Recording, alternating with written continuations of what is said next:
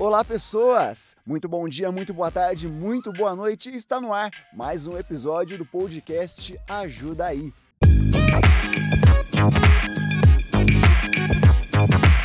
Meu nome é Guilherme Coelho, estamos juntos, né? Desse jeitão diferente, nesse jeitão só áudio, onde eu falo, vocês me ouvem e vocês me dão aquele retorno depois nas redes sociais, né? Enfim, vamos seguindo porque hoje o assunto é legal, embora delicado. O assunto é a campanha Agosto Dourado.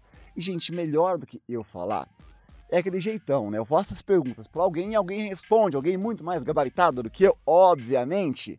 E hoje, para falar dessa campanha, ah, que é sobre a amamentação, tá bom? Um tema muito legal. A gente tem duas entrevistadas, tá bom? Duas. A primeira de hoje vai ser a Isabela e a segunda vai ser a Eduele, as duas alunas de medicina. Só lembrando que as respostas são supervisionadas pela professora doutora Fernanda Morandim, tá bom? Fica a dica. Então vamos lá conhecer a nossa primeira entrevistada, que é a Isabela Nascimento dos Santos. Isa, Primeiramente, muito obrigado pela disponibilidade e o tempinho aqui com a gente no Ajuda aí, tá bom?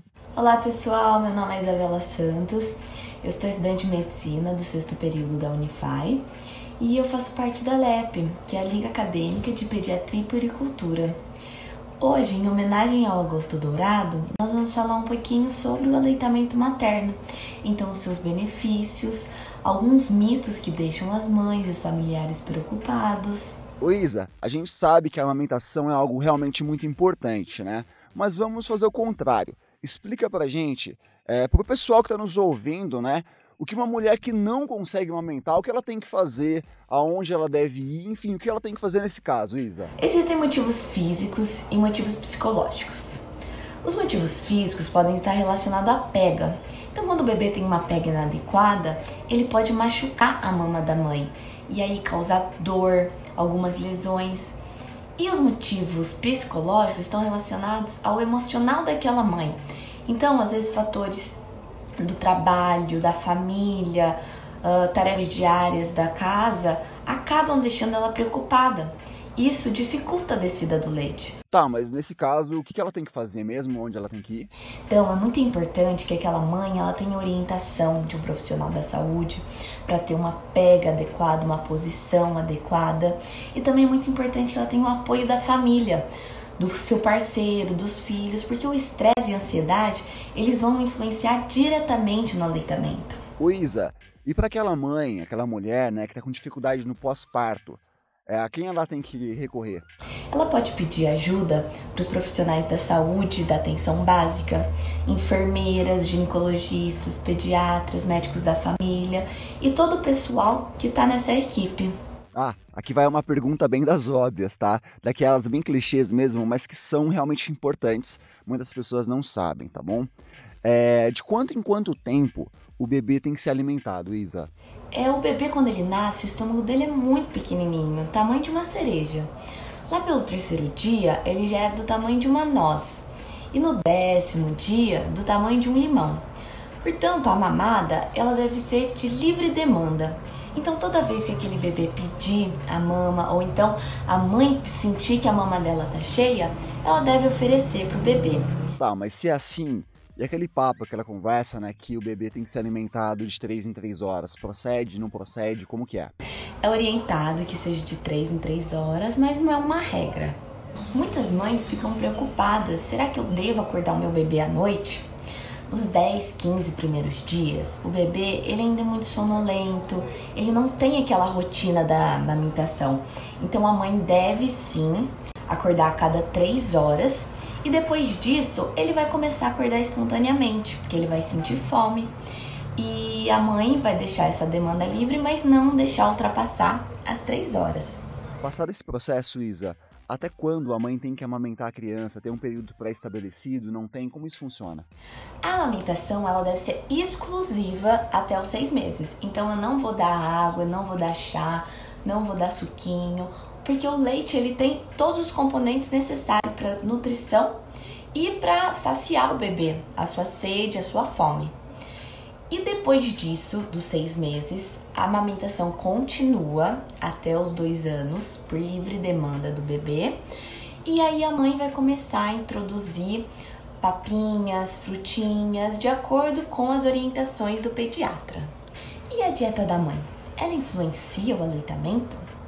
Surpreendentemente, como o corpo humano é perfeito, as mulheres de todo o mundo têm a composição de leite muito semelhante.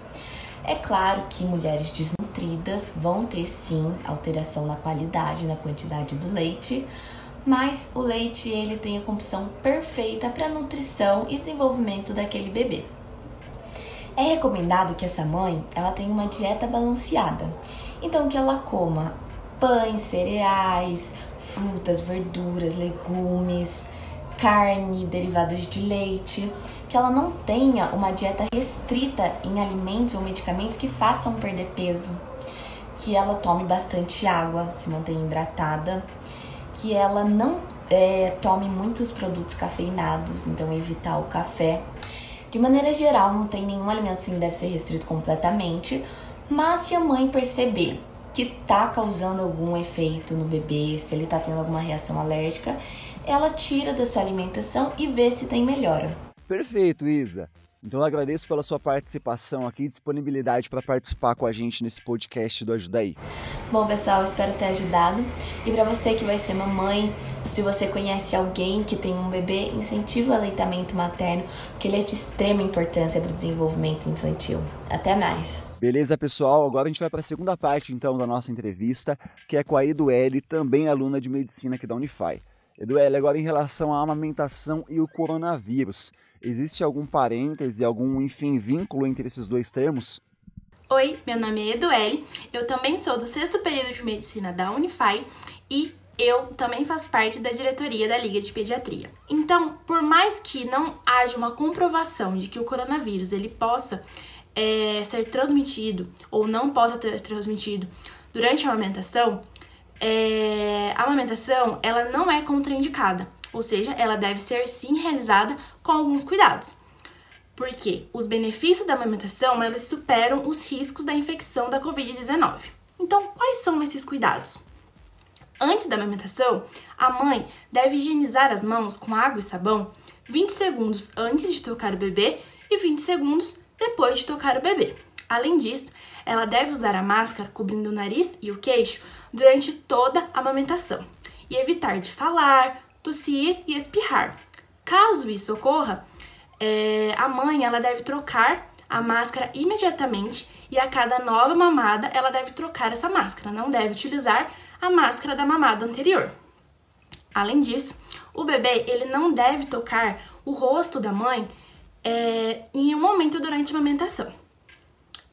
E os cuidados extras é, após a amamentação, ou seja, o horário do banho, o horário do sono, ele deve ser realizado por outro familiar. Ou seja, se a mãe está contaminada ou suspeita, o bebê ele deve ter contato com a mãe somente nesse momento da amamentação, para que evite o contato em outros momentos, certo? Então, recapitulando o que a gente falou. A amamentação em tempos de Covid-19 em mães suspeitas ou confirmadas de Covid-19, ela deve ser sim realizada, mas com alguns cuidados que a gente já falou. Certinho? Perfeito, Dueli, perfeito. Também agradeço pela sua participação aqui com a gente, tá bom? Bom, pessoal, esse nosso podcast vai ficando por aqui. Só lembrando que nas redes sociais da Unify tem muito conteúdo bom. Ah, e lá no YouTube tem a versão em vídeo desse podcast aqui, tá bom? Ele é um pouco menor, eu sei, tudo bem, mas ele é bem legal, tem imagem e olha, ele é de um estilão bem diferente, bem tecnológico, tá bom? Então eu volto semana que vem e até lá. Ah, se cuidem!